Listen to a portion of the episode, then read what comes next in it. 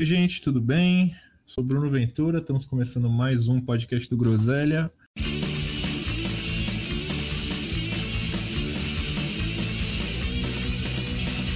Hoje, podcast com convidados ilustres. Temos o Gilmar do E Farsas e a Ana do Meteoro Brasil. Opa, boa noite. O Álvaro tá aqui também. É que eu tava quietinho. Boa noite! E aí, tudo bom com vocês? Eu queria, eu queria começar. Eu tava tendo uma discussão com, com um amigo nosso do Groselha, o Maestro Boggs, e a gente tava fazendo uma diferenciação entre fake news e boatos de internet. Porque boato de internet é uma coisa que sempre existiu, né? O Gilmar lida com isso há muito tempo, né? É, boato de internet é aquela coisa que surgiu lá no começo da internet, eram coisas até simples, né?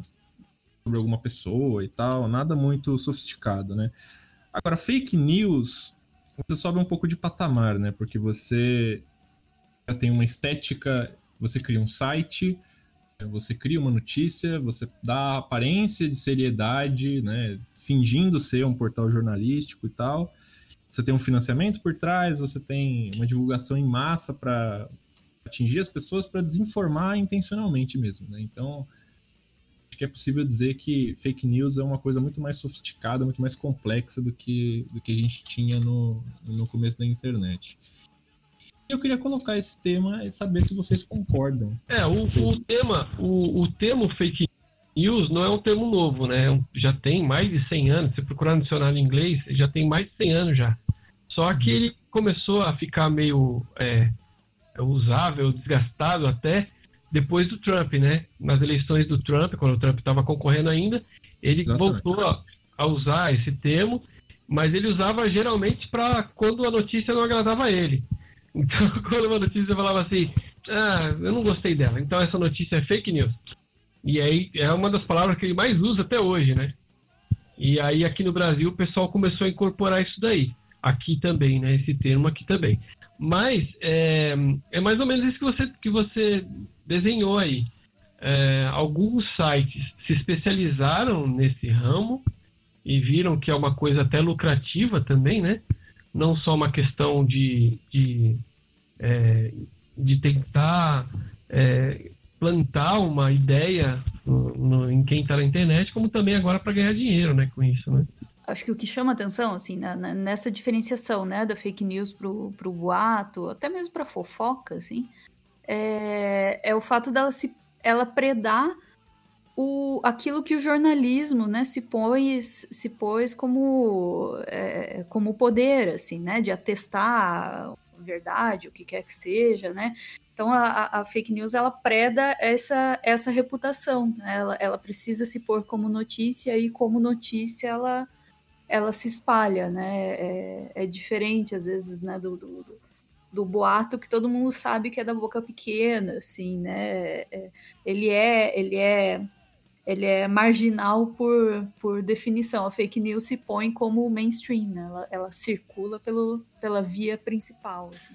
Acho que o que a Ana está apontando é que uma, uma peculiaridade da mentira nesse tempo histórico, reformatada para esse termo que a gente coloca aí, fake news, é a instrumentalização é, dos formatos jornalísticos, uhum. né, que estão atrelados a alguma credibilidade. Então o cara, o cara não por acaso faz lá um site que lembra o jornal o Globo, lembra, lembra site da Folha de São Paulo, do Estadão, mete até um nome parecido, né? Folha disso, Folha daquilo, Estado disso, Estado daquilo, tal. E, e, e, e, começa e começa a propagar a propagar um monte de, de fake news, né? Quando essas notícias falsas, falsas interagem entre si, elas eventualmente começam começam a formar teorias conspiratórias, assim e a, a pessoa que vai entrando nesse, nesse buraco de coelho, né? É, é, é, ela, ela se vê apartada, desligada, afastada da, da realidade eventualmente, assim, né? É, e, e, isso é, é um perigo um perigo enorme porque leva à radicalização e, e tudo isso que a gente está vendo aí, né? Então esse buraco civilizatório em que a gente se meteu ele não poderia ser cavado tão fundo sem a retroescavadeira da mentira. quer ver? Eu acho que a gente pode até dar um exemplo que aconteceu é, logo quando o. Eu vou dar até nomes aqui. Quando o Jean Willis saiu do país, né? Ele falou: Ó, oh, não aguento mais, vou embora, vou deixar o meu cargo aqui e vou sair do país. Aí começaram a espalhar, inclusive quem espalhou foi até a Joyce House que estava no meio dessa, dessa, dessa. Essa é uma aí. profissional, é, da, da, da Então, pois é. Opa. E aí o que, que ela falou? Ela falou assim: é, Nossa, que curioso, ele está indo embora do país e agora ele está deixando o. Ele está indo embora do país porque justamente tá, a Polícia Federal está indo atrás dele porque ele tem envolvimento, ou pode ter envolvimento com a facada do, do Adélio lá no presidente, e o cara que ficou no lugar dele é, foi o suplente, o suplente dele agora, que ficou no lugar dele é o, o marido do Green, do Green, né, do, do Intercept, né? E depois, quando apareceu aquela história do Lava Jato, do Vaza Jato, né? Aí eles começaram a espalhar o seguinte: olha só, o Green é casado com um cara que ficou no lugar do João Willis numa troca de, de papéis ali meio suspeita. Por quê? O João Willis estava fugindo do país com medo de ser pego pela Polícia Federal. Então, assim, foi uma escalada de notícias falsas, uma em cima da outra, quando que, na verdade, ficou provado né, que o Adélio trabalhou sozinho e não teve nenhum mandante do crime, né? Exato. É, é, é, aí, aí nasce, nasce uma outra, uma outra, uma outra modalidade, ou perdão, uma outra escala do, pro, do problema, né? Que é justamente a articulação é, é das notícias falsas para formar uma, uma teoria conspiratória, né? Aí é a evolução, é existe, o, é segundo estágio do Pokémon. existe, existe uh, existem estudos muito, muito bem embasados né, uh, sobre, sobre, sobre teoria conspiratória, e tem uma divisão de um teórico chamado Michael Barkun né, em três tipos. Então você tem a teoria conspiratória de evento, você tem a teoria conspiratória sistemática no segundo nível, e você tem, por último, a super teoria conspiratória, né? A teoria conspiratória de evento, ela, ela, ela versa sobre um acontecimento específico. A facada do Bolsonaro, quem deu foi o Jean Willis, quem sabe com a ajuda do, da Ana Lesnovski. Ei, entendeu? Isso? isso é uma teoria conspiratória de evento. Quando você soma várias teorias conspiratórias de evento, o que você tem é uma, uma teoria conspiratória sistemática. Né? É, por exemplo, é, a, a, facada do Bolsonaro foi ordem lá do, do Jean Willis, do PSOL, porque a esquerda tá, tá trabalhando no, no subterrâneo e domina o Brasil. Né?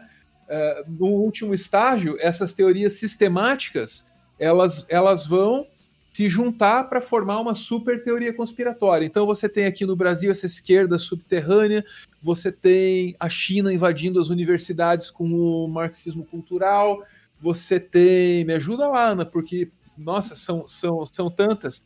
Você tem o Obama, que é um agente da KGB, coisa do Olavão, né? Junta tudo isso aí, você tem uma super teoria conspiratória. É, é, então é, é com né? isso que a gente lidando. KGB keniano. É, e, e, outra, e, a, e, e, as, e, e as teorias, essas teorias é, mais amplas, né? Elas acabam se interligando, porque aí você tem, daí tem o Obama é agente da China, porque também tem alguma coisa dos Illuminati por meio, e aí pega, recicla coisas até antigas, assim. Sim, é, então, junta tudo, né? É, forma um. Eu, eu achei legal, achei legal, eu achei curioso um, um pronunciamento do Trump há poucos dias sobre o Obama Gate, né? Quando tava tudo tranquilo, ele voltou com essa história do Obama Gate.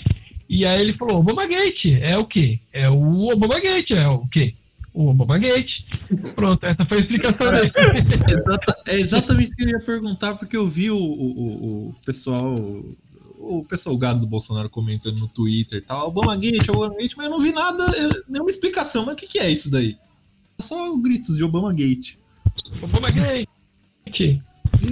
Eu também não sei, pra falar a verdade. Acho que tem a ver com aquela é, implantação que o, que o Obama estava colocando lá do, do Obamacare, né? Tem a ver, não tem? Com aquela É, eu não sei, eu acho que eu estou criando uma nova teoria de que o Obamagate tem a ver com o Obamacare, que foi um sistema de saúde gratuito que ele estava tentando implementar lá nos Estados Unidos. É, acho que tem, não sei também, mas é, eu, eu, eu tirei isso da minha cabeça. Enquanto isso, eu fui eu fui procurar dar, dar aquela olhada no Google rápida, assim, para tirar esse tema.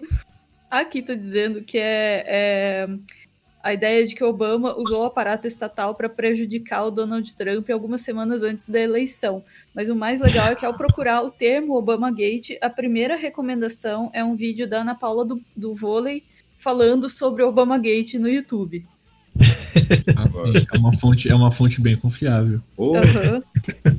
Não, mas só para acrescentar a explanação ótima, colegas aí, mas eu acho que tem um grande porém quando a gente traz para o Brasil essa discussão, porque é, a questão é que essa definição de fake news, no meu entender, é um processo ainda em construção.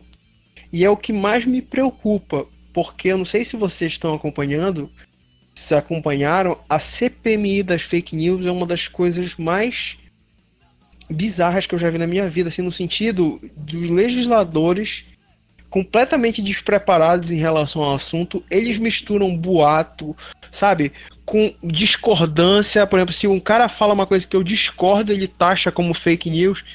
Então, a gente estava conversando assim em privado, eu, Bruno, o Burros aqui, justamente essa questão, porque eu fico imaginando se a partir dessa CPMI das fake news, se, se a partir da, das conclusões que forem tiradas né, de, de, desse inquérito, imagina a gente formar uma lei baseada, entendeu? É, é Nesse é consenso. Eu fui chamado, eu fui chamado lá em novembro do ano passado, lá na CPMI das fake news, eu, o Boatos, o Aos Fatos e várias agências de checagens mais, mais recentes, né? É, a gente foi lá como fomos convidados como especialistas, né? E a gente viu que eles estavam completamente perdidos, eles não entendiam como é que funcionava um apoia-se, eles não entendiam como é que funcionava um, um lá o superchat do YouTube, eles não entendiam nada dessas coisas, né? E a gente é, pôde mostrar um pouquinho como é que a gente faz para mostrar que para descobrir que uma notícia é verdadeira ou falsa e tal.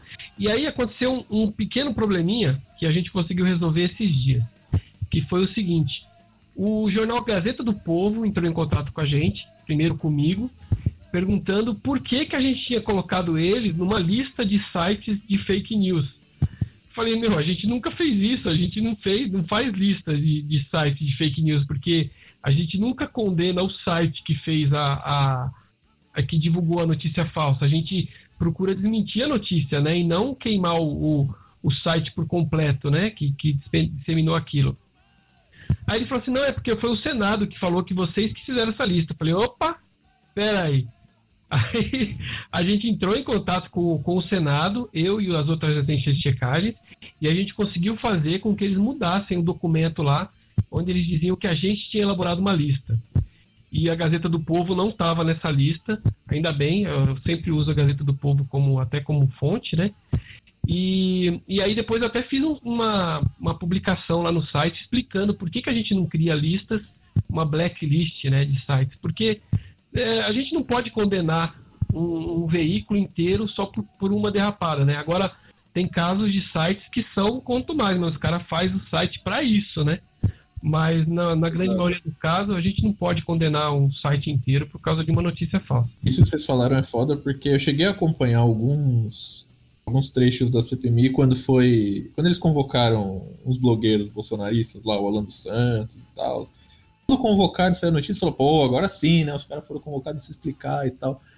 Mas os caras não tinham nenhum preparo para fazer as perguntas ali. Os caras pintaram e bordaram, porque tinham zero conhecimento do que eles estavam perguntando ali.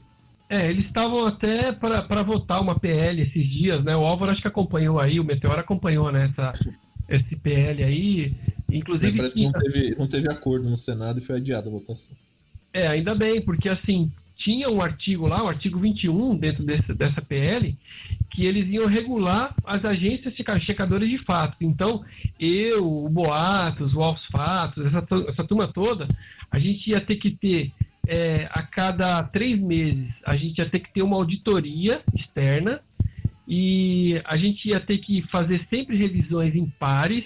Eles colocaram uma série de exigências lá que a gente não ia conseguir fazer, né? Além da, além da gente não ter. Quem, quem que ia fazer essa auditoria no nosso trabalho? Né? Quem ia ser o dono da verdade? Aí a gente conseguiu tirar esse artigo 21 dessa PL e depois mais para frente acabou adiando, ainda bem, né? Porque é, é, eu acho que é um pulinho aí para chegar na censura, né? Esse, esse, é o problema, porque a gente que está falando aqui, que tem um pouquinho mais de conhecimento, já é um assunto delicado, já é uma coisa bem subjetiva, né? Porque lá, podem considerar um artigo de opinião, por exemplo, ah, é fake news. É, Você coloca é. na mão de legisladores que não têm conhecimento do que é isso. É, pois é, então, é um perigo. É. E assim, é, a, a, lei de, a Lei Geral de Proteção de Dados já está sendo discutida há mais de 10 anos já, né? Eu acho que já tem Exatamente. 10 anos, eu acho que está bem beirando 10 anos já de discussão, e agora parece que eles vão finalmente implementar aqui no Brasil. Na Europa já tem, mas aqui no Brasil ainda não. É, agora você vê, uma lei dessa eles queriam colocar em 15 dias aí em votação. É, não dá tempo, é, muita, é muito complexo esse tema, né? Escuta, uh, eu tenho uma pergunta. É exatamente esse o ponto que eu, que eu queria, queria soltar uma pergunta para vocês, né? Sobre o pessoal alegando que essas, vamos dizer assim, esses policiamentos de, de fake news uh, não poderiam, na verdade, estar tá infringindo liberdade de expressão uh, e tudo mais. E é exatamente isso que vocês estão discutindo agora.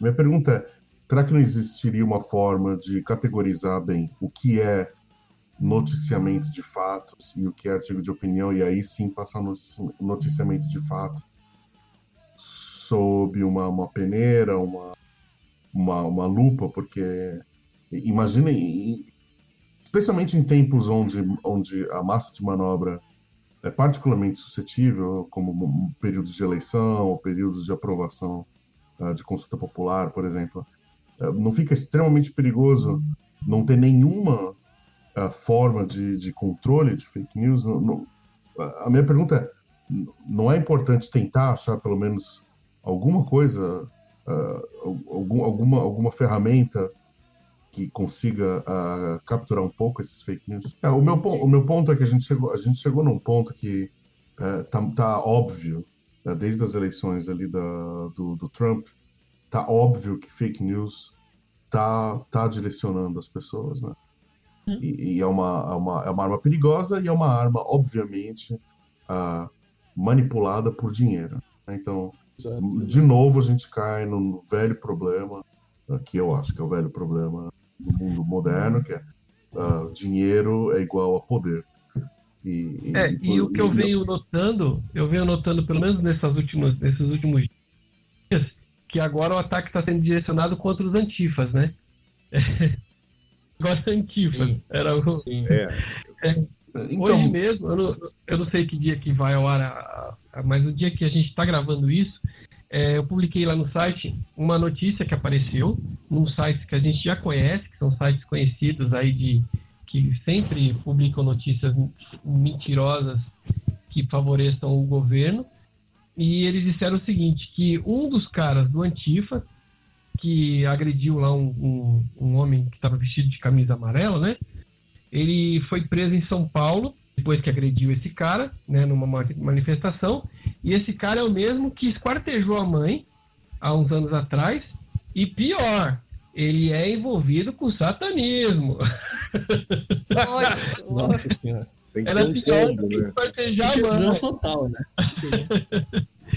E aí eu fui dar, uma, fui dar uma olhada, né? Fui pesquisar, e assim, e a notícia é muito bem escrita, ela tem o um número dos processos, ela tem lá o, o é, tem as datas certinhas, e só que ele não coloca o nome da pessoa, né? Ele coloca só as iniciais ali para dificultar ainda mais. E aí eu fui pesquisar, os processos existem mesmo, só que o primeiro processo, que seria um roubo que ele tinha feito, o sujeito se chama Victor, e no, no próximo, que seria o que ele teria esquartejado a mãe, é Victor, sem o C, né? São duas pessoas diferentes. E hum, e além disso, a foto que ele falou que, que esse site disse que teria sido tirada em São Paulo, a foto é do Rio. Não tem nada a ver com a história. Então, assim, é, em quantos níveis esse site errou nessa matéria? Em quantos níveis esse site mentiu? Qual era, qual era o intuito? Era criar uma, uma ideia de que os antifas estão querendo, na verdade, é, promover o fascismo, né? Que eles são contra o fascismo, mas na verdade eles que são fascistas, eles estão fazendo, é, criando algazarra a qualquer custo e também eles esquartejam as mães. então é meio complicado, né? De você é, criminalizar isso a partir, por exemplo, você vai criminalizar a partir só dessa matéria, aí você vai ver que, o, que esse, esse site especificamente tem outras matérias que são nitidamente falsas, né? E comprovadamente. É meio complicado, né? É, deixa eu, aí deixa nessa história dos, dos antifas, assim, tem, tem dois aspectos, né? É, a primeira é essa definição, é, é, a definição do que é terrorismo, né? É, nos Estados Unidos está entrando nessa, ah, vamos classificar a Antifa como organização terrorista, que, que nos volta para a questão de como é que eu, uma lei vai definir o que é o que não é fake news depende né, do sabor do, dos poderes do momento, assim, para dizer o que, que, o que, que é até onde, né, como definir a notícia falsa ou não.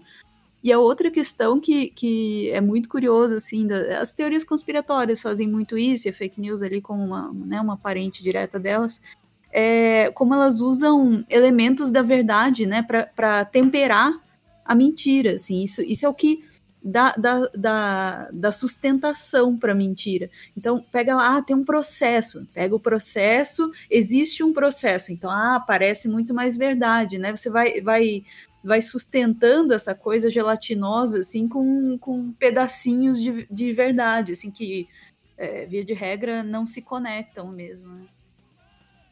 Eu queria lapidar um pouco melhor minha pergunta, então.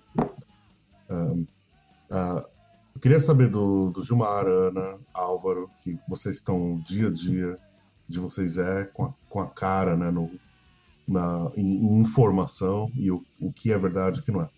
Então, já, já que existe realmente um perigo uh, grande de, de, se colocar alguma coisa tentando monitorar o que é fake news, a minha pergunta é, e, e visto também que fake news está uh, sendo muito fácil ser usado uh, como massa de manobra, a minha pergunta para vocês, nesse momento, vocês acham que é mais perigoso não não mexer no assunto, deixar a fake news correr solta e combater ela do jeito que vocês combatem é, e tentar chamar mais pessoas, claro, para os seus uh, regimentos? Ou vocês acham que é mais perigoso uh, tentar criar um mecanismo de controle de fake news? Não, eu acho, eu acho que a gente fica tentando, tentando achar uma solução, uma solução jurídica para as coisas, né? É, mas não sei, é, é, é tem, tem margem para isso. até queria saber do Gilmar se ele conhece quais são as práticas internacionais nisso, assim, né? Quem é que está na frente disso? Quem é que já lidou com isso? Quem é que quem é que já levou, levou esse assunto para parlamento e tal? Então, quais, quais são as boas práticas internacionais a respeito? Eu, sinceramente, não sei. É, agência de checagem é fundamental. As redes, as redes em geral, as corporações me parecem assim muito permissivas com isso, porque para além, além de qualquer discussão que você possa ter é, é, da intenção, da diferenciação entre, entre fato e opinião e tal, para além de tudo isso, há uma permissividade é, é, enorme e que encontra embasamento financeiro para essas redes. Né? Então, é, é, esse é um problema que eu aponto. Outro problema é essas redes distribuem informação verdadeira ou mentirosa uh, de acordo com algoritmos que são segredos industriais. Né? Uh, esses algoritmos guardados às sete chaves eles determinam é, é, que poder político emerge, que poder político sucumbe, é, que setor econômico vai ser bem sucedido, que setor econômico vai tomar na tarraqueta. Aí é, é, entra a pergunta: é justo? É justo que é, esses mecanismos que estão def, definindo que a sociedade vai ser sejam um segredo industrial na mão de meia dúzia de, de, de, de bilionários. Né? É, a é, própria é, forma como a gente é. entende o papel da tecnologia na, na comunicação e na sociedade precisa, é, precisa de uma revisão, né? É, é, aqui, aqui a gente não, aqui a gente não, não, não, não coloca, não coloca resposta, resposta final para essas perguntas. A gente não tem. Mas, mas precisa, mas precisa pelo menos deixar a bola quicando, sabe? Então assim, é justo que esses algoritmos sejam segredos industriais, né? Porque de, de alguma maneira eles vêm favorecendo a mentira. Aí quando a coisa fica muito feia, para um, um YouTube, para um Facebook da vida, eles vêm com medidas assim mitigadoras, né? É. Mas, mas que não, não solucionam o problema, o problema de fato, sabe? Ó, vocês querem ver que interessante? É, um, há pouco tempo o YouTube, o Facebook fez uma parceria com checadores que tinham é, que fizessem parte do selo IFCN, né, que é o International Fact Check Network. O, o EFARSAS não faz parte uhum. ainda, mas no mundo todo tem vários, né? Inclusive a Cristina Tadaglia, que é a brasileira, que ela é presidente lá e, e ela está nos Estados Unidos comandando isso. A gente sempre conversa tal. enfim, o EFARSAS não faz parte ainda do, IF, do IFCN. E aí, um dia desse, a gente publicou uma notícia lá no EFARSAS, uma checagem, dizendo, teve uma vez que caiu uma ponte lá no Rio de Janeiro e demorou um tempão para ela ser refeita, né? E na mesma época surgiu uma história dizendo que uma ponte semelhante tinha caído lá na China, no Japão, aliás, e o Japão refez essa ponte em um dia, dois dias. E a gente verificou e checou e descobriu que é mentira. A ponte foi feita rapidinho mesmo, mas demorou um mês para ser refeita lá no Japão. E aí, quando eu fui publicar essa notícia lá no Facebook para ajudar a divulgar né, mais a nossa, o nosso trabalho, o Facebook colocou uma tarja em cima dizendo: ó, essa, é, essa notícia é falsa e ela foi verificada por, um por um checador de fatos independente da Indonésia. Olha só. e outra, agora olha o plot twist. E essa ah. agência da Indonésia usou a matéria do EFASAS, a nossa checagem, como fonte. Então, ah, eu... então eu fui desmentido. Depois eles tentarem consertar o problema ainda. Então, eu fui desmentido por mim mesmo. Meu Deus do céu. O, o Zuckerberg deu uma declaração que achava que não era papel de rede social ficar uh, monitorando fake news, não foi? Esses dias ou essa semana? É, então, mas por exemplo... disso sensacionais. Tinha assim... É, redes sociais não devem checar os fatos, diz molestador de crianças Zuckerberg, de 30 e tantos anos. é. que a gente está num dilema muito grande, porque eu acho que nem deve ter uma experiência internacional sobre isso, porque é uma coisa completamente nova, porque a gente tem é, basicamente a internet toda na mão de poucos grupos, né? O Google, o Facebook, o Twitter, eles monopolizam né, as redes sociais. Eles são super permissivos e existem grupos com muito dinheiro por trás financiando fake news em massa, financiando robô beleza, o Google, o Facebook e o Twitter não agem. Então, os legisladores devem agir. Só que aí a gente está debatendo justamente isso, né? a série de problemas e questões éticas subjetivas. É um emaranhado muito difícil de resolver, né? Em geral, os legisladores estão praticamente anos-luz, né? Atrás, atrás das, das coisas, assim, essa, essa essas discussões né, na CPI da fake das fake news, e enfim, mesmo o, o, o interrogatório do, do Zuckerberg, né, no, no, acho que foi no Senado americano, lembra muito, assim, parece um desvio, mas lembra muito aquelas sessões no Senado americano sobre violência nos videogames, lá no... no... Ah, lá nos anos 90, é. Sempre que a tecnologia chega no legislativo, ela pega o legislativo, assim, completamente... É, é, é, desatualizado, né?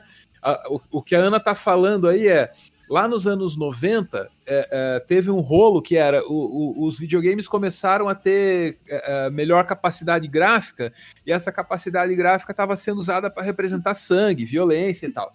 Aí os caras se tocaram de que eles precisavam fazer uma classificação etária, né? É, é, para os jogos, como tem para o cinema. E aí entrou uma discussão: quem é que vai regular isso? Vocês vão criar uma, uma, uma entidade autônoma, vocês da indústria do videogame? É, é, se vocês não fizerem, quem é que vai fazer e tal? E, e, tem gravações, né, é, do, do, parlamento americano, e é ridículo. Os caras não fazem. Os caras não sabem o que é videogame em, em 1994, assim. E hoje é a mesma coisa. Os caras chegam lá para perguntar pro Zuckerberg e a pergunta é. A pergunta é: como, é como você lucra? É, é. Como, né? E ele fala assim, senador, nós veiculamos anúncios. E aí a vida dele fica fácil, né? É Cara, basicamente, quem, quem vai regular as fake news na internet é uns tiozinho que manda gif de bom dia no, no grupo da família no WhatsApp. É, o, aí, isso, aí, isso aí entra até um pouco na minha área né, do, do direito, assim, que eu, o, a, o processo legislativo ele sempre ele é atrasado mesmo. Assim, por isso que é só, só, dando uma devagada, já a gente volta aí para o tempo. Mas, assim, é por isso que existem as jurisprudências, que é para pegar o que está acontecendo ali na hora. Você foi esperar o deputado discutir, votar em primeiro turno. E isso para coisas, mesmo para coisas que eles, é, em tese, eles já estão habituados, né? Agora, você imagina quando pega uma coisa com tecnologia nova, uma, uma coisa completamente é, é, nova no tempo, né? fica bem mais complicado. Nesse aspecto que o Burza, o Burza falou, é um, uma observação bacana para se falar, é que o judiciário, nesse sentido, ele está anos luz à frente do legislativo. Se você pegar, por exemplo, nos últimos 20 anos no Brasil, muitas dessas é, inovações legislativas que é respeito do casamento homoafetivo, sabe? Conquistas sociais importantes no, no, legislativo, se você for ver no judiciário, são decisões que têm décadas. Né? São, são jurisprudências que têm décadas.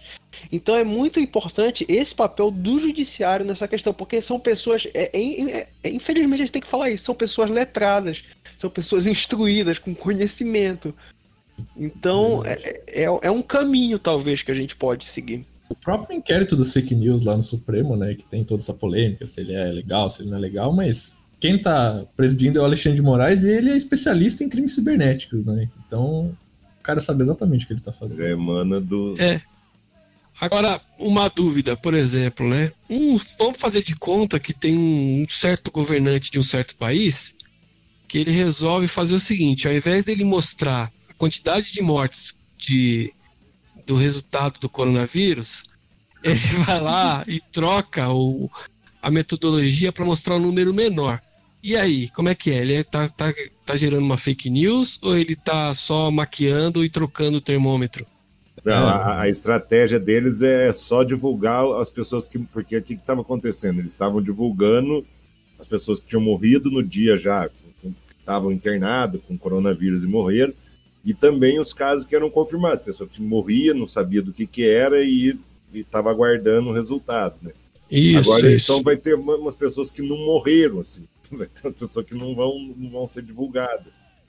É, quem morreu, quem demorou para sair o resultado não vai, não vai fazer não parte vai. da estatística. Não vai. Não morreu. Não morreu. Numa dessas, se tivesse implantado esse mesmo sistema desde o princípio, a minha cidade ia ter zero morto. Porque tem um é, só. É que morreu lá no começo. Quem, quem, é primo do porteiro e o pneu estourou na cara e colocaram como é. Covid, não entra na estatística. Não entra mais. Os pois é. poderiam ter sido poupados.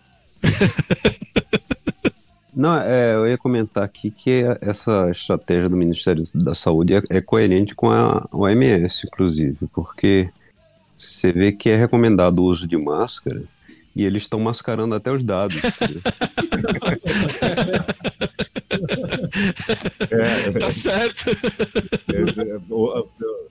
Estão colocando os dados em isolamento social. É, é boa. Mas é, uma, uma pergunta que eu ia falar aí para Ana, para o Álvaro, para o Gilmar, que é o seguinte: é, existe o outro polo, né? A fake news ela é criada por um, por um emissor e tem ali o, o receptor, a pessoa que vai. E, e a, até um pouco antes de começar a gravação aqui, eu estava contando de um amigo meu que foi um dos primeiros a ter internet, lá nos primórdios, quando quase ninguém tinha internet. Internet era coisa de rico e, coisa de quem efetivamente tinha que precisava dela para trabalhar. E ele, moleque e tal, ele tinha internet. E foi o primeiro que veio falar daqueles hoax, daqueles boatos de gangue que roubava rim, gatinho criado dentro de garrafa, aquelas coisas. Ah, bons antigas. tempos, hein? Ah, que bons É, tempos. entendeu? E esse cara até hoje ele acredita, só que hoje ele é bolsominion porque acredita em mamadeira de piroca, acredita em, nessas coisas. Então, Coitado. assim, o- o- como que, como que tem um outro lado? Porque a impressão que eu tenho é que algumas pessoas são propensas a acreditar, assim, por mais absurda que seja a fake news, a hora que estava tendo aquela discussão do Yuri, né, que a pergunta que o Yuri fez para vocês, da, da- como que vai diferenciar, né, uma coisa da outra. Quando é uma tem, tem fake news que seja de cara, você já, já fica em dúvida, sabe? Assim, é, é, sei lá, se alguém chegar e falar assim, o, o, o Bolsonaro. Uma que surgiu até contra o Bolsonaro, mas que surgiu recentemente quando, quando teve lá o, o- a divulgação da reunião, daquela reunião cheia de palavrão. Falaram que, o, que um dado momento da reunião, o Bolsonaro falou assim: ah, qualquer coisa, esses tontos que a- me apoia faz o meu serviço, tipo, menosprezando os Uhum. apoiadores. Na hora eu achei, eu duvidei, não por algum apreço ao Bolsonaro, mas ele não é tão idiota de falar mal numa coisa que está sendo gravada, que está cheio de gente lá em volta, falar mal dos apoiadores dele, do povo, né? Do povo que ia lá na Uhum. porta do. Tem coisa que é difícil de acreditar. Agora tem outras que nem tanto, que daí eu preciso recorrer lá e não é farsas e nas agências de checagem. Mas eu acho que tem gente, a minha visão é isso. Tem algumas pessoas, estendi demais aqui, mas tem algumas pessoas que parece que elas gostam de acreditar nessas coisas. Elas têm uma propensão, assim, quase que um, não sei se é genético, se, se é uma construção social que faz a pessoa ser assim, mas tem pessoa que tem a propensão e como lidar com isso, né? Então, é, eu tive uma, uma, uma grata surpresa esses dias que eu conversei com a minha mãe e ela agora tá falando mal do Bolsonaro. Que bom, né? Porque eu achei que eu era adotado. ela, ela falou assim: É, o Bolsonaro é tão ruim que nem o Covid pegou ele, né? Eu falei: É verdade, nem a- o, o vírus quis pegar ele.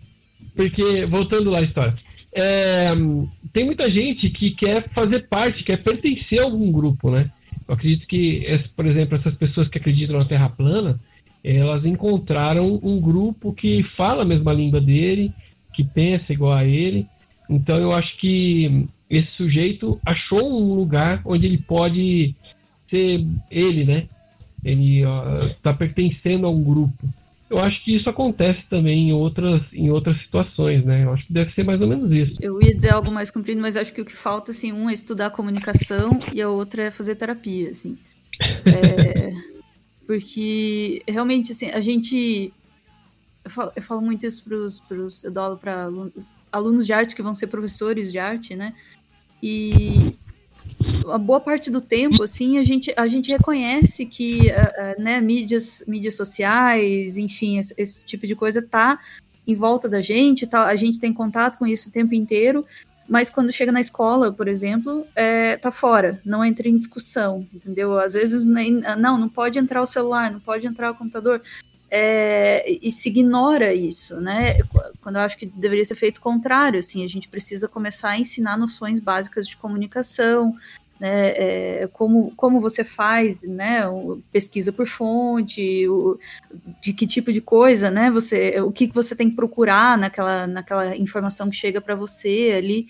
É, isso é um- uma parte, né? A outra é, falei de brincadeira, terapia, mas é verdade, assim, acho que, é, como o Gilmar falou, assim, as pessoas vão buscando buscando pertencer a um grupo e mais ainda buscando controle, sabe? É isso que a, que a teoria conspiratória e a mentira dão para as pessoas. Num mundo, assim, caótico, difícil, confuso, é, esse tipo de notícia vem lá e, e dá uma certeza, dá um, dá um guia, assim, diz, olha, tem alguém aqui controlando, são os comunistas que estão fazendo isso, não, é assim que isso aconteceu, sabe? Então é, certa forma, é apaziguador para as pessoas que estão tão desamparadas na vida, né? Não tem informação e não tem suporte para entender a vida, né? esses dois fatores, um colocado pelo Gilmar, outro colocado pela Ana, eles se articulam. Então tem a necessidade de pertencer a um grupo e tem ah, a facilidade de compreensão total do mundo trazida pela notícia falsa, que eh, se articula com outra notícia falsa, com uma terceira, com uma quarta, com uma quinta, para formar uma teoria conspiratória. Eu passei boa parte do ano passado, Ana também, estudando, a sério, de verdade mesmo, a obra do Olavo de Carvalho. Oh, coitado. Nossa. É. é foi legal. E ali, para vocês entenderem a gravidade da coisa, assim. É, é, só, só, tem... só um, um, minuto, assim, você precisou de algum psicotrópico para poder manter o cérebro funcionando normalmente? É, ou daí, foi... daí eu vamos, vamos parabenizar. É. Vamos, vamos, parabenizar o psicoterapeuta que te trouxe de volta. Não, é bastante, é bastante coisa para ler, mas é, é, é, é, fácil de você de você promover um resumo da coisa, pelo menos pelo menos no aspecto político, né? Veja você, é, ele, ele recicla uma teoria conspiratória lá, lá de trás é, é, e, e, e, promove uma versão assim tupiniquim para coisa, que é o tal do globalismo, né? Uhum. Então, com, com, com inspiração de uma filosofia chamada perennialista, ele desenvolve a ideia de que, atenção, o mundo está dividido em três blocos distintos: há o bloco ocidental, há o bloco eurasiano e há o bloco islâmico. Cada um desse bloco corresponde, cada um, cada um desses blocos, né, corresponde a uma estratégia de dominação. O bloco comunista eurasiano quer dominar o mundo pelo poder militar, o bloco ocidental quer dominar o mundo pelo poder econômico, e o bloco islâmico quer dominar o mundo pelo poder religioso, né? Essa, essa é uma é, essa, essa divisão em três partes é herança de uma proto-filosofia chamada perennialismo, que tem muito misticismo no meio e tal, e é uma escola filosófica a qual ele subscreve. Notem que, se eu acreditar que toda a geopolítica é simples assim, pode ser dividida em três partes e, portanto, compreendida facilmente, as coisas ficam muito mais fáceis, né? Eu não uhum. preciso assumir que eu não sei é, o que acontece nesse planeta com suas centenas de nações, é, é, interesses internos e externos, divergências, etc. Entende? Há uma, uma hipersimplificação que é muito atrativa. É muito atrativa. Você lê meia dúzia de páginas e você pensa, ah, pronto, entendi o mundo, compreendi o mundo. A, a, a partir daí, como é que eu vou, como é que eu vou Entende? Eu, eu, eu caí nesse, nesse fosso, eu caí nesse buraco. Como é que eu vou criticar a pessoa que tornou minha, minha vida muito mais simples, que fez eu me achar inteligente? Uhum. Não, é, é, muito difícil de você tirar o cara daí e trazer ele para a realidade de novo. E é isso que o Brasil precisa descobrir. É, ou isso, ou nós vamos ter que sair na porrada. É, Como é que você queria... desradicaliza 30% da população? É isso. É, queria adicionar como fator também de, de que leva as pessoas a crerem fácil em coisas que, mesmo que pareçam absurdas. Uh, isso na época que eu ainda estava muito lendo os artigos uh, da Scientific American, de neurociência, comportamento e tal. Eles têm, eles têm um, um, galho que é só o Scientific American Mind, eu acho fantástico. E, e tinha um artigo sobre uh, as pessoas serem propensas a acreditar em coisas, claro, tem a questão do, do a necessidade de pertencer, tem a ingenuidade, tem a, a o conforto, né, de, de ter uma narrativa simples para questões complexas, mas tem também o medo. E parece um pouco contraditório se você pensa, mas, mas, mas é bem, faz todo sentido. As pessoas têm grande facilidade em, em acreditar nas coisas que ela tem medo que seja real né, e, e, volta lá no macartismo, onde as pessoas acreditavam que tinha um comunista embaixo da cama deles. Uhum. É, não, não, é, não é porque eles queriam se sentiam confortáveis em acreditar naquilo, mas é uma coisa que eles temem tanto que conf, uhum. confirma o medo. Aí quando confirma o medo também fica fácil de acreditar. É algo como acreditar em fantasmas e algo assim, né? É, toda a teoria da conspiração vai partir, a narra, toda a narrativa de teoria da conspiração vai usar elementos reais, certo? É, Uhum. Uh, toda, toda, toda excelente mentira construída baseada em elementos de verdade. É, porque senão entra, senão entra naquilo do, do absurdo, né? Você fala, ah, o Bolsonaro veio. Ah, o Lula, o Lula que matou o John Lennon. Ninguém vai acreditar nisso porque é uma coisa completamente sem sentido. Mas se você cria alguma coisa meio que já mais é, com alguns pontos da realidade. Aliás, se não me engano, Gilmar, uma das hum. características que que até do, manual que você tinha de, de detectar, é, na época se falava hoax ainda, né? mas serve para fake news, era, era isso, que tinha às vezes algum elemento de verdade para dar uma credibilidade, né? para dar uma coisa, mas no, fundo era, é, era mentira, né? é uma das características né, da, da, da fake news. Eu, eu, criei, eu fiz até uma série de artigos, né, chamava, não era nem fake news ainda na época, era outro nome, era hoax, né? E, e aí uma da, das características era essa. Uma outra característica também era que o, geralmente ela não é datada, né? Então essas histórias que aparecem agora no WhatsApp, algumas delas são notícias falsas que circularam em 2008, 2010 e agora está voltando de novo com uma nova página, né? É, eu lembro que quando estava perto da, do, do, do, primeiro, de terminar o primeiro turno, apareceu uma, uma história no WhatsApp dizendo que se o Lula ganhasse, ou se o Haddad ganhasse, né, no caso, é, todo brasileiro ia ter que deixar um quarto livre, um quarto da sua casa, um cômodo da sua casa, para quem para um sem teto. Então, Nossa. todo mundo que tivesse uma casa ia ter que deixar um, um um quarto livre para o sem teto. E aí eu fui pesquisar e vi que essa história é a mesma que circulou na época do Collor. Uhum. É, o pessoal estava dizendo que se Lula ganhasse né, contra o Collor, é, o Lula ia implantar isso. E... Eu era criança em Brasília e eu lembro de ser abordada na rua na época da, da, da, da eleição do, né, da campanha para eleição do Collor, por uma mulher completamente alucinada, gritando com os meus pais, dizendo: vocês vão dividir o apartamento de vocês. Se o, se né, se o PT ganhar, vai, vocês vão ter que dividir o apartamento. Isso era o que? 1989, né?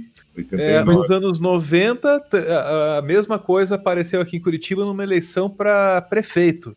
Tinha um cara que era do, do, do PFL na época o Cássio Taniguchi fez um primeiro mandato muito ruim, aí foi tentar se reeleger, conseguiu, mas quase perdeu pro Vagnoni, que depois foi deputado federal pelo PT e tal, né? E, e no, no, no, terminal de ônibus do Capão Raso eu recebi esse folheto que dizia que o Vagnoni ia destinar exatamente isso. E se, se você tivesse dois imóveis, um seria da prefeitura a partir de então. É, com, com, o Lula, com o Lula tem a clássica, né, que dele que é que, que ele teria cortado o dedo para poder se aposentar, né? Tipo, não foi. É, é e essa, e, essa, essa muita gente acredita até hoje. Não, se você Olha, desmentir, você vira petista. O que, eu, o que eu deixei de acreditar na minha adolescência foi que meus pais, toda vez. Eu gostava muito quando era criança do Brizola. Não sei, tinha uma coisa no Brizola que me chamava a atenção. Eu vi os discursos dele. E a minha mãe começou a perceber isso. E ela falou: Meu filho, não vejo isso aí. Eu, Por quê? Porque ele come criança. Eu, ele come criança? aí, e ela colocou. E aí toda vez que eu vejo o Brizola, me dá uma angústia. Porque eu comecei a ter medo. o Brizola, o Brizola ele tinha um jeito diferente de falar assim. Eu lembro que tinha um. A Gildo Ribeiro tinha aqueles bonecos que ele, ele contracenava com os bonecos, assim. Tinha um cara que imitava igualzinho o Brizola. Mas eu gostava do discurso do Mário Covas. Eu achava o Mário Covas, eu achava ali muito engraçado. E aí teve uma, um debate que foi o Mário Covas e o Maluf. Nossa, que bala. Vocês podem procurar no YouTube, é bem legal. É os dois, um alfinetando o outro, bem legal. Mas então, aí voltando lá à história das características, uma delas é essa, né, que ela não é datada, outra que ela mistura fatos, né, dados reais com, com, com invencionices aí para enganar as pessoas, e ela usa também nomes de instituições para dar mais credibilidade para o assunto. Então, eu até uso na minha palestra uma história dizendo que o, o que circulou, né, inclusive, dizendo que o leite de alpiste cura diabetes, né? Aí eu até brinco, falo, nem, nem sabia que o alpiste, alpiste dava leite, né? a gente vê aquele monte de alpiste andando assim na, na, na fazenda, você vai lá e ordenha o alpiste, né? Ué, se, se, existe leite de rosas, deve é, existir leite é, de alpiste. Imagina, se ordenhar o alpiste é difícil. E aí diz que a Universidade do México, a Universidade Federal do México, teria é, por trás, né? Estaria por trás desse, dos testes e tal. E aí eu fui pesquisar e descobri que é mentira. Existe a universidade, mas o diretor que é citado não existe e não tem nenhum estudo a respeito, né? E aí é um perigo, é um outro lado aí também das fake news, que a pessoa deixa de fazer o tratamento convencional para ficar tomando esses chazinhos aí que não resolvem nada, né? E também essas notícias falsas, elas buscam é, chamar a atenção do leitor para algum, alguma questão ou com, com um tom meio é, é, aquele tom conspiratório e aquele tom alarmista. Então, olha, gente, só a gente aqui no nosso grupo do WhatsApp que sabe disso, hein? Mas vamos compartilhar antes que tire do ar. Então, essas características prendem muito o leitor, ele acaba, a chance dele compartilhar isso são grandes, enormes. Né, de novo, sentimentos de pertencimento, né? É, tem uma uma frase que, que os olavistas é, repetem muito, né? O, o, segredo é da natureza mesma do poder e tal. É, tem muito dessa, dessa coisa do, do segredo, do iniciado, aquilo que é, só está disponível para uma casta especial, que é uma forma de seduzir né, o participante da seita, assim. É, mas o mais curioso é que essa palavra é atribuída ao, não, a, a, frase, a, a, o frase, segredo é da é, mesma natureza do poder. poder. É atribuída ao René Guénon, né, que é o perennialista ali, mas eu não consegui achar essa frase em lugar nenhum dos livros do cara. Assim.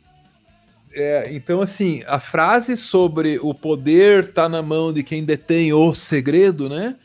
É tão secreta, é tão secreta que, não tá, não tá, nos livros do autor a quem eles atribuem. Tem uma página na citação.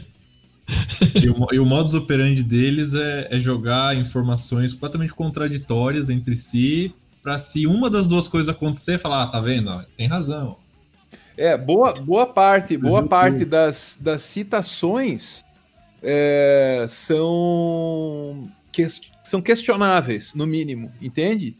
É, e, e, e, é outro mecanismo, é, é, como esses narrados aí pelo Gilmar, que são utilizados para criar credibilidade para o texto.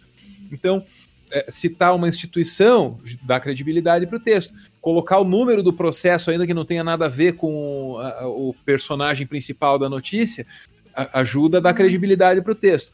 Precisando de informações, data, endereço, dá credibilidade para o texto. Ah, a mesma coisa, citação de, de, de, de, de autor, que se você for procurar, você não, não, não encontra. É, ou quando encontra, ela diz o contrário daquilo, né, que estava sendo evocado no, no contexto ali, da, que chamou a citação, assim. Isso é bem é, a, a Clarice Lispector mesmo, acho que ela escreveu sempre, né? Ela nunca parou de escrever, porque tem tanta citação em nome dela, né? É, é e, ultimamente. a natureza do poder é dela. E ultimamente foi a, foi a, frase do, do Churchill que o Bananinha falou aqui. É, pode crer. É, agora é o Churchill que tá batendo recorde. Agora, eu queria fazer uma pergunta para vocês que trabalham com essas coletas de informação e tudo. Vocês acham que tem um peso diferente, por exemplo? Porque, por exemplo, a gente percebe que no processo político atual, os principais é, veículos dessas fake news são esses influenciadores, assim, por exemplo, aquele Bernardo Kister, que eu acho um dos maiores desinformantes que existe. Ele, ele trabalha muito essa questão de não com fake news, eu não sei expressar bem, ele pega dados e manipula. Eu lembro, não sei se vocês lembram do artigo que ele lançou, que era 50 pesquisas comprovando a eficácia da cloroquina, sabe? Então, vocês acham que Mas, isso poderia não, se ele, enquadrar? Ele assim, o artigo que ele escreveu foi assim: é, é, a cloroquina está sendo estudada contra o Covid-19 desde 2003. Sim. É, a cloroquina, a cloroquina é, é de volta para o futuro, cara. Uhum. Eu queria fazer uma, eu queria fazer uma pergunta porque vocês falaram de, de fake news na política, tal, desde o Collor, o Lula e tal. E a gente pode notar um avanço ao longo dos anos desse tipo de coisa, né? As fake news foram ficando mais sofisticadas, tinham blogs chapa branca, né, que faziam, que defendiam né, os governos do PT, falavam mal da oposição e tal. Essa coisa foi se sofisticando cada vez mais, cada vez mais, porque isso começa na, na cidadezinha do interior, né? Então o, o, o cara começa a se destacar mais na, na, na cidade dele, o Burns pode falar mais sobre isso Aí alguém vai lá, faz um dossiê do cara e começa a entregar pra galera, né? Isso é uma versão Não, aqui, por mil da, da, Agora, nas, nas, eleições mais recentes, não, porque agora tem internet para isso tudo, mas é, antigamente aqui, eu sou do interior de Minas, minha cidade é uma cidade de 30 mil habitantes. O meio de você saber quem que estava bem cotado aí, que estava bem para ganhar uma eleição para vereador, era assim, chegando assim, umas duas semanas antes do, da eleição propriamente dita, do nada você acordava, tinha uma cartinha na porta da tua casa falando os podres. E é curioso que seguia mais ou menos essa, essa é, mais ou menos isso de pegar um, alguma, algum fato, né, alguma coisa verdadeira e misturar com, com invenção, e exagerar e, e, e, e, e para poder fazer o sujeito. Então, sei lá, digamos que o, cara é, é lá, o sujeito separou da mulher e casou de novo. Então os caras já falavam que, ah, que ele tinha amante quando era casado com a primeira mulher, sabe assim? Então pega uhum. o fato que do cara ter se separado, que é uma coisa normal, mas transforma aquilo em algo condenável. Ah, traía a mulher e trai atual também. Eu sei lá, se o cara, quando jovem, foi usuário de, de droga e já fala que ele era traficante. Isso aí.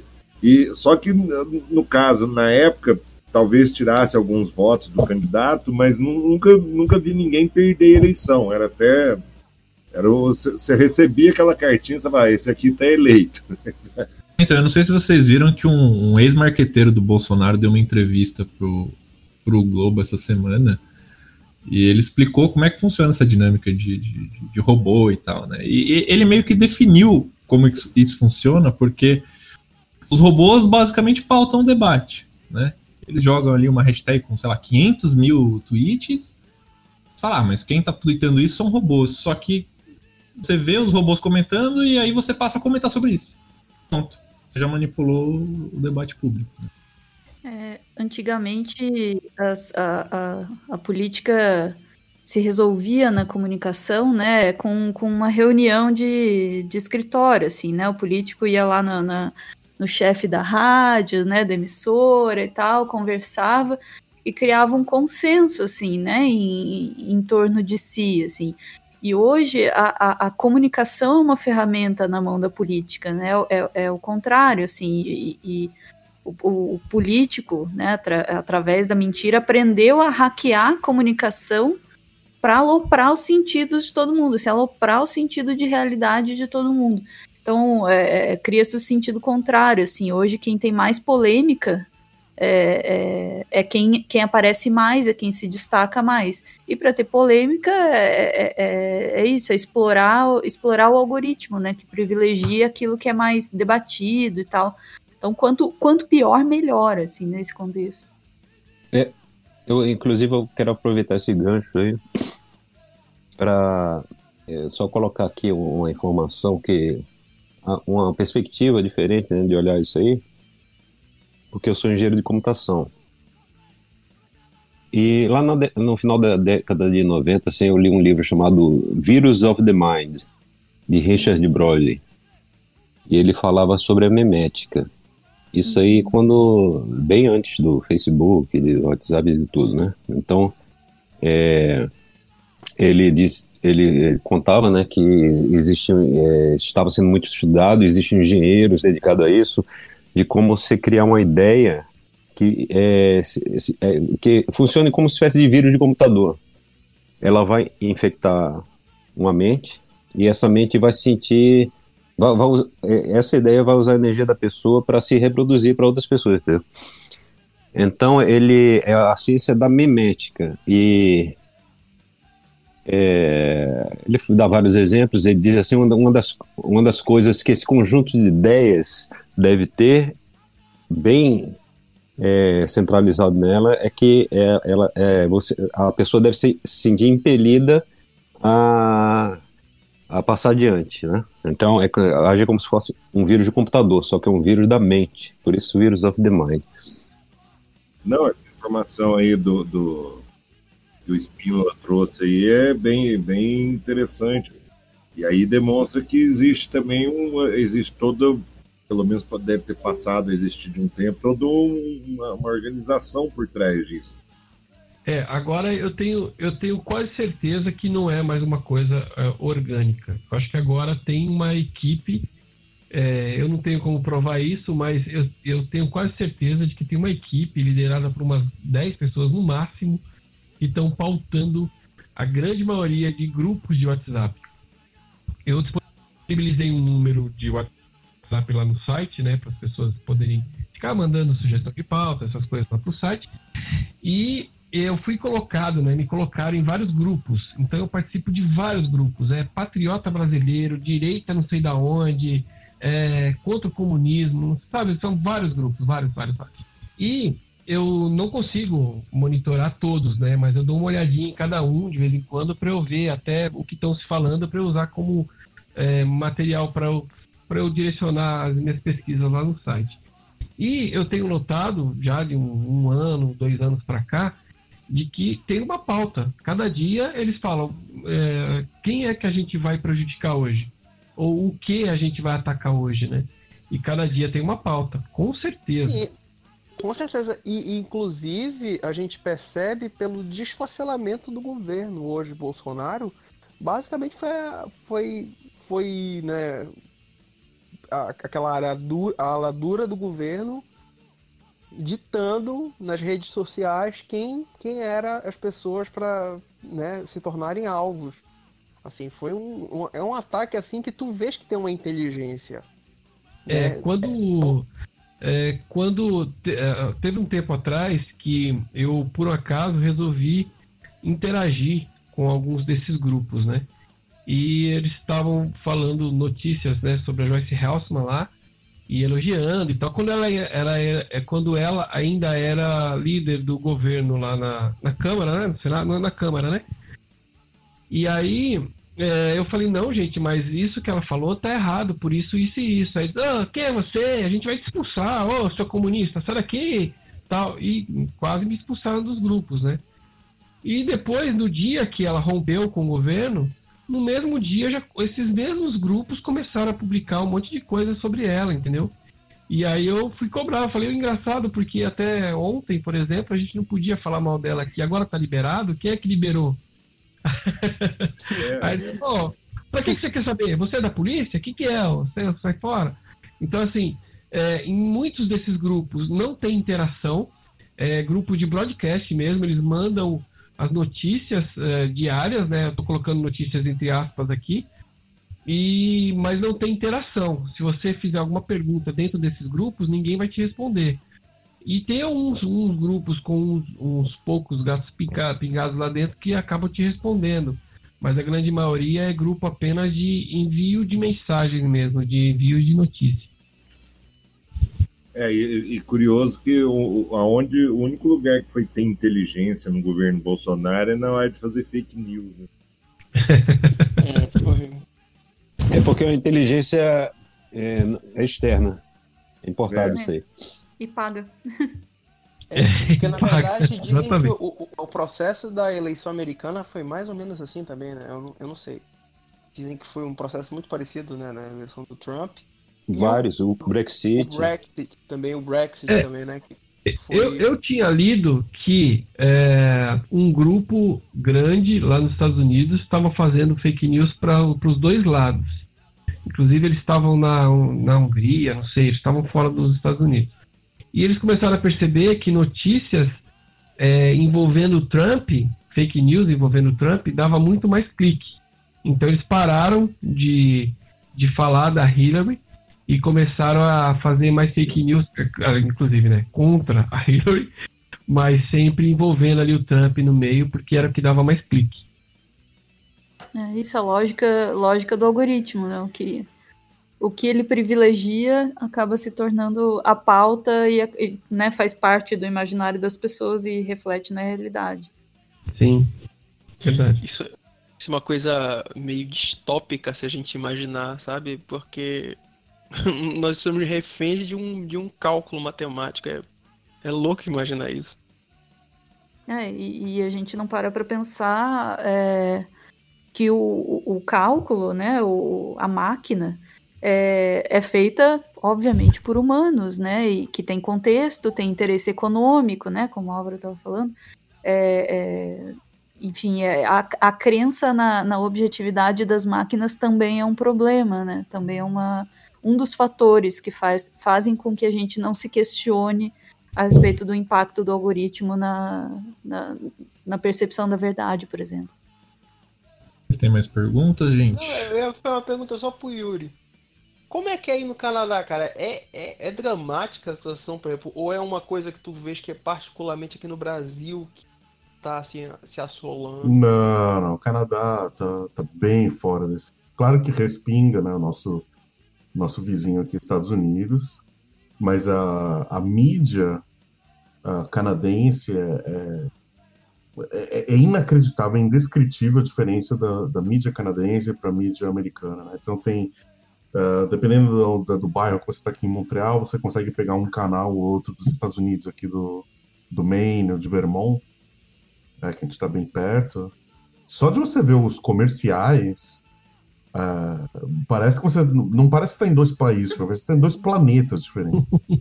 tipo, os comerciais nos Estados Unidos é metade é advogado ó, oh, se você comeu chocolate amargo, você pode processar, não sei o que, blá, blá, blá. E a, e a outra metade de remédio. Ou se você tá com caspa na unha, cãibra no cabelo, você pode tomar, não sei o que. E aqui no Canadá é tudo sobre previsão do tempo, 100% previsão do tempo. Você assiste o noticiário aqui, metade é previsão do tempo. Ó, oh, já já a gente volta com mais previsão. Já, já... E você assiste o noticiário nos Estados Unidos, é tiroteio, é, é fake news. Os então, caras não têm o que noticiar, né? Então, é uma cultura, ah, é uma, são, são culturas absolutamente diferentes. É lógico que existe, né? Não, não é Shangri-La com Baiá, todo mundo abraçando a árvore e tal, mas é, existem os conflitos, existe a dualidade política, mas, mas sei lá, 10% do que você vê no Brasil, assim, entendeu? Você vê a, a rixa entre liberais e conservadores, mas realmente é, é numa ba... não, não tá se discutindo se fechar congresso, entendeu? Tá, tá discutindo, tá gastando muito do orçamento, não tá, sabe? Esse tipo de coisa. É, e, é, é um outro nível, cara. É outro patamar. Não dá pra comparar. E, e, eles discutem pedir desculpa, né? Oh, você me desculpa, mas eu vou ter que fazer. é, sempre, sempre pedindo desculpa. Não, é, eu, eu, me, eu me considero super privilegiado, cara, mas super privilegiado mesmo. É óbvio que tá longe de ser um lugar perfeito, tem muito que melhorar, tem várias críticas de várias pessoas, várias vertentes. Mas quando você, quando com a minha, como a minha referência ao Brasil, cara, putz, dá nem para comparar. E a referência ao Brasil, Brasil do Bolsonaro. Sim, é, é, que, é, que, o ambiente político ele, ele, ele meio que dita a intensidade das fake news, né? Então você tem essa ascensão dessa extrema-direita na França, na Marine Le Pen, na Alemanha, em vários países da Europa e no Brasil também, né? nesses países é onde mais tem, o Trump nos Estados Unidos também, nesses países é onde tem mais esse tipo de, de discussão. Fake news chegam num patamar. A gente precisa fazer alguma coisa. Eu, eu acho que o Bolsonaro, inclusive, foi o, o, o alvo ideal, sabe? O cliente ideal para a tecnologia, né? Porque é, eu, eu não vejo muito assim os outros candidatos é, dando é, aval a essa disseminação de ódio, entendeu? Mas o Bolsonaro, com certeza, eles viram que poderia fazer isso, né? É uma pessoa que def defende um torturador, entendeu? Não tem... Eu acho que ele era é o cara certo para ser usado. Acho que eles pode ser que, assim, eu tô chutando, né? Pode ser que tenha entrado em contato, alguma coisa assim e, e dito assim, ó, a gente pode fazer um negócio legal para você. Deve ter no sido Brasil, por aí. O Brasil tem um agravante também, que é a questão que a nossa Comissão da Verdade, ao contrário de outros países aqui da América Latina, foi uma coisa, né, foi um acordão. Né? Então, a realidade, ela, ela, pela história, ela é uma coisa muito por exemplo, se tu falares com um, senhor, assim, um senhor bolsonarista doente, ele não vai falar do golpe de 64, ele vai falar da contra-revolução, né? Então tem essa, essa, essa, essa realidade conflitante na nossa história. E aí juntou com esse negócio das fake news e virou a Torre de Babel, né? É porque é engraçado que começo do YouTube lá, quando o pessoal começou a fazer vídeo e tal, 2011 e tal, a maioria dos canais era sobre divulgação científica, né? O Yuri fazia vídeo na época, o Pirula, muita gente fazia. E todo mundo achou, pô, né? A gente entrou numa nova era de informação, agora as pessoas vão se informar, vão ter acesso a, a conhecimento científico e etc e tal. E parece que a gente tá regredindo, né? Porque agora a gente tá debatendo terra plana. Piorou. Eu pensei, eu pensei também, a gente vai se livrar do- dos, dos grandes empresas de mídia. Sempre vi aquelas sete famílias que, que Exatamente. controlavam a mídia. Não, agora a gente, a gente é livre, a internet é livre, vai, vai ser bem legal agora. Ah, tá certo. A gente tá pedindo socorro pra esses gigantes. Agora a gente fala, dono do Twitter, pelo amor de Deus, acaba Quando- esses robôs. Quando, Tá. quando, surgiu, quando surgiu a internet, falaram que o mundo ia se tornar uma aldeia global, e daí remete lá ao que eu falei da minha cidade do interior, das cartinhas de fake news, virou uma aldeia, né? Só que a fake news vem pela. A cartinha vem pelo, pela internet.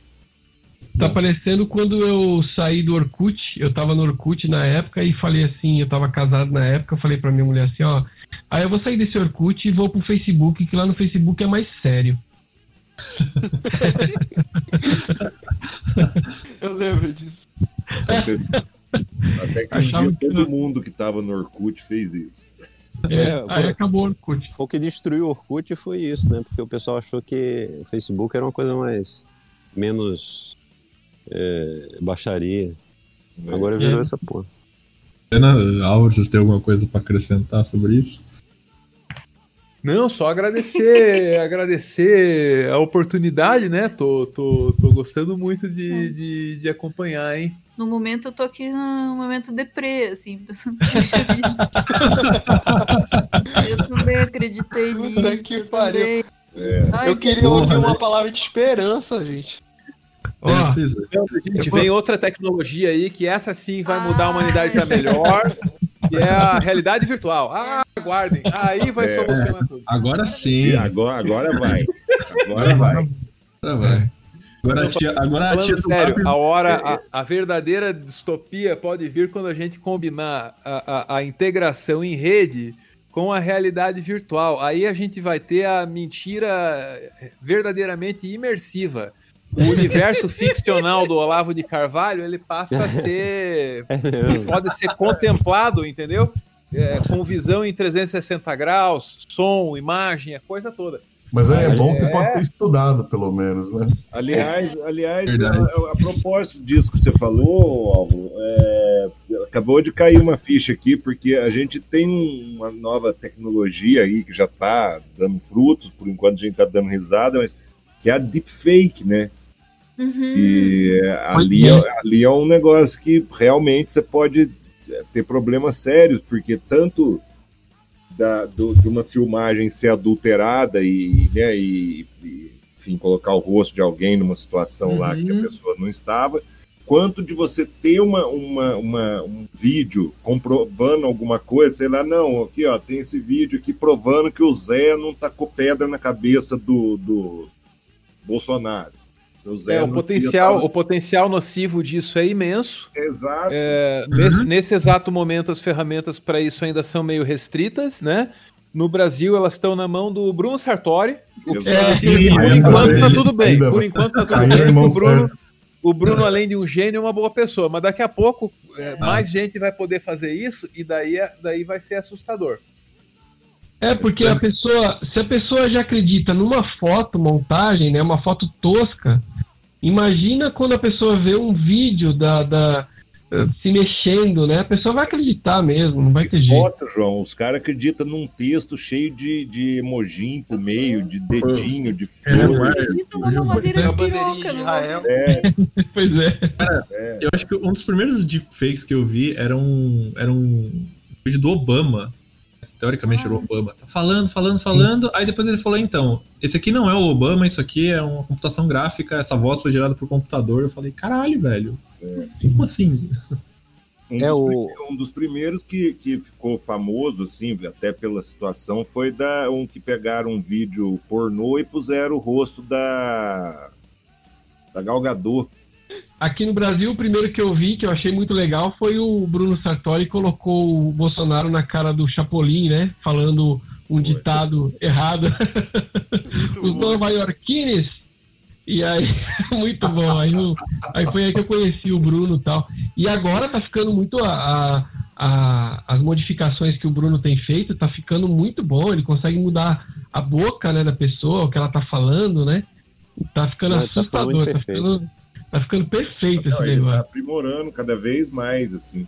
E uma coisa que a gente pode, a gente aqui do Groselha pode falar com certo orgulho, que o Bruno era membro do Groselha desde antes da fama. Assim, ah, que legal. Há muito que tempo que ele é lá do, do grupo nosso. Lá. E, e assim, é, da mesma forma que ele está usando né, essas ferramentas de inteligência artificial para criar essas imagens, também estão. É, pesquisadores estão criando ferramentas que vão ajudar a identificar quando um vídeo teve deepfake ou não, né? Então, os dois estão caminhando meio lado a lado, mas é claro que primeiro eles desenvolvem a tecnologia de fazer a, a montagem, depois eles correm para fazer a, a ferramenta para detectar, né? E vamos torcer para que as duas aí consigam uma combater a outra, porque eu acredito que agora nessas eleições da, é, municipais a gente não vai chegar a ter, mas nas próximas eleições presidenciais com certeza a gente vai ter muito deepfake, viu? Já vai. Uhum. E, e, aí é capaz que tenha para os dois lados. Né? Sim, e, e, tem essa questão também que você falou, que é assim, às vezes pode aparecer um vídeo que é real, e aí o, o acusado, a vítima, vai falar assim, não, esse vídeo aí é uma deepfake. Entendeu? Aconteceu também... em São Paulo, né? Aconteceu em São Paulo, não? Sim, com então, com aquela história do, é. do governador, que ele apareceu um vídeo dele e tal. O Bruno Sartori disse que era meio difícil de fazer uma, uma deepfake naquelas condições, né? Mas não, tem o... muito movimento acontecendo ali, é muito dinâmico o vídeo. Pra... É, não, e, e, também, e, também, pelo ângulo e pela baixa resolução, ficaria difícil. É, a iluminação também estava fraca e tal. É. Mas enfim, o, a vítima, né, no caso, se apoiou nessa história de deepfake, né? Falou que foi feita uma montagem em cima dele e tal e ele acabou sendo eleito, né? É, Era ele que estava vai... fazendo a montagem. É, na verdade, estava tentando, né? Por... É. Mas ele conseguiu, não. Tava desmontado a gente ali. vai perdendo cada vez mais a noção de realidade, Isso. assim, é de, é, é, de pirar mesmo, assim, é de, pirar, de novo, é, é, é só, só com tratamento isso aí, porque eu, eu, já, eu já tinha essa, essa indignação lá na época do, do Cunha, quando tinha conta na Suíça lá, e ele falava assim: Eu não sou dono da conta, eu sou usufrutuário.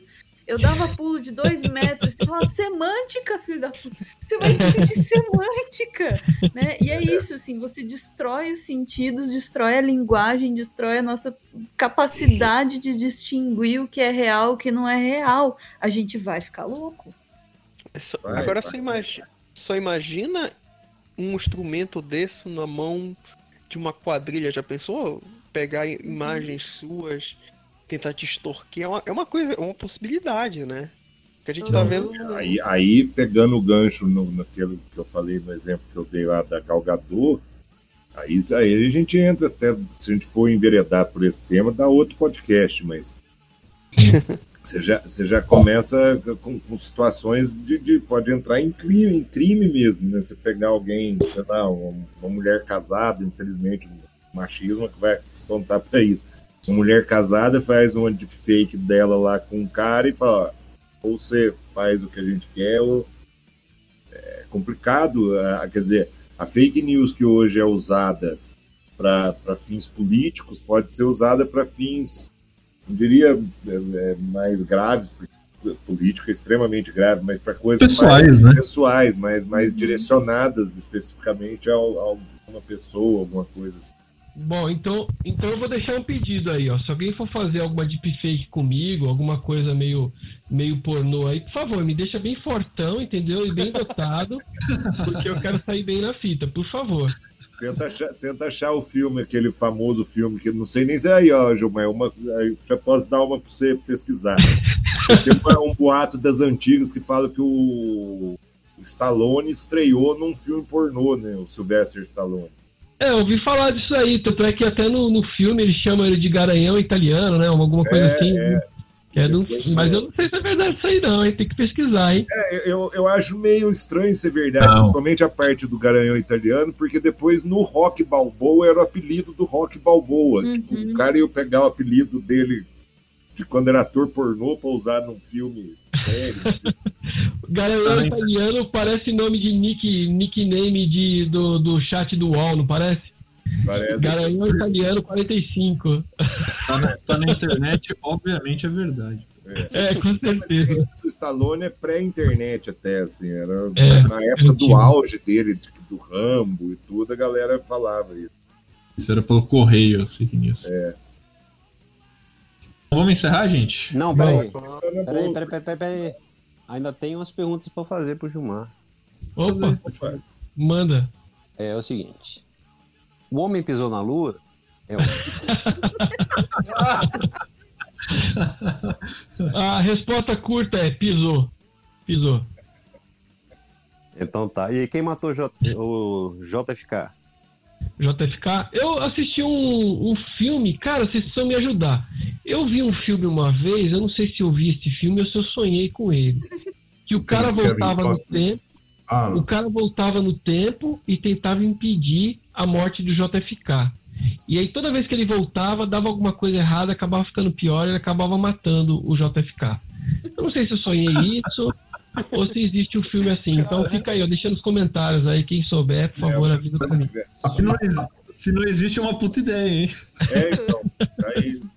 Eu acho que eh, na hora de editar, corta isso pra gente fazer um roteiro disso e ganhar dinheiro. E a área 51 tem ET mesmo? A área a área 51 existe, né? Mas eu acho que não tem nada de. Tem nada de alienígena lá, não. É, há- alguns anos atrás eu desmenti uma história dizendo que tinha um, um alienígena aqui na Unicamp. Que todo o subsolo ali da Unicamp era reservado para os alienígenas. Eu falei, coitado dos caras, os caras não têm dinheiro nem para comprar. Os caras não têm dinheiro para comprar geladeira lá, tá perdendo todos os, os- as pesquisas que eles fazem, eles vão ter dinheiro, né, para comprar um, para deixar manter um alienígena. E aí eu fui pesquisar a foto do alienígena, eles tiraram do making off do Arquivo X. Era um alienígena lá que eles usaram. Não era nem porque na época do ET de Varginha, eles falaram que o ET foi levado para Campinas pro Badam Palhares examinar. O cara, Nossa. o cara é médico, de, médico legista de ser humano e ia examinar o, é, o ET. Nossa, Gente, eu queria agradecer demais a, a, a Ana, o Álvaro e o Gilmar terem vindo. Foi um podcast sensacional. Acho que é o melhor Foda que a gente já fez até caralho. hoje. O melhor podcast que a gente já fez, disparado. Oh, que bom. Eu, eu que agradeço pelo convite e eu gosto sempre de falar sobre esse assunto. E eu quero chamar todo mundo lá para todo sábado. Eu tô lá na Rádio Bandeirantes, dentro do programa Você é Curioso. Tem o quadro lá Verdadeiro ou Farsa, onde eu respondo lá alguma coisa que os ouvintes me perguntam lá. E também eu tô no Fake Nós com o Pirula. Sempre que de vez em quando, era toda terça-feira, mas agora a gente tá com esse período aí de pandemia aí, a gente tá em meio recesso.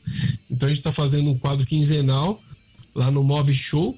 E para o pessoal também conhecer lá o E-Farsas, que todo dia tem um monte de coisa lá que a gente desmente ou confirma, né? Às vezes a gente confirma também lá no site. Oi, gente, obrigada, obrigada pelo convite e pela conversa, assim, também é um assunto preferido aqui da casa e, sinceramente, é bom conversar com alguém sobre isso, assim, pra gente saber que a gente não tá, não tá pirando sozinho. É um prazer participar com vocês, gente. Muito, muito obrigado mesmo, hein? Valeu, Abração. gente. Valeu demais. Valeu, pessoal. É Isso, galera. Um abraço hein? Até o próximo podcast. Abraço. Valeu, beijo. E sigam as nossas redes sociais. Curtam a página do Hangout da Groselha no Facebook. Entrem no grupo do Hangout da Groselha. Todo domingo tem Hangout da Groselha às nove e meia da noite no nosso canal. E o podcast está em todas as redes, no Spotify, no Deezer, no Castbox. E é isso, gente. Um abração.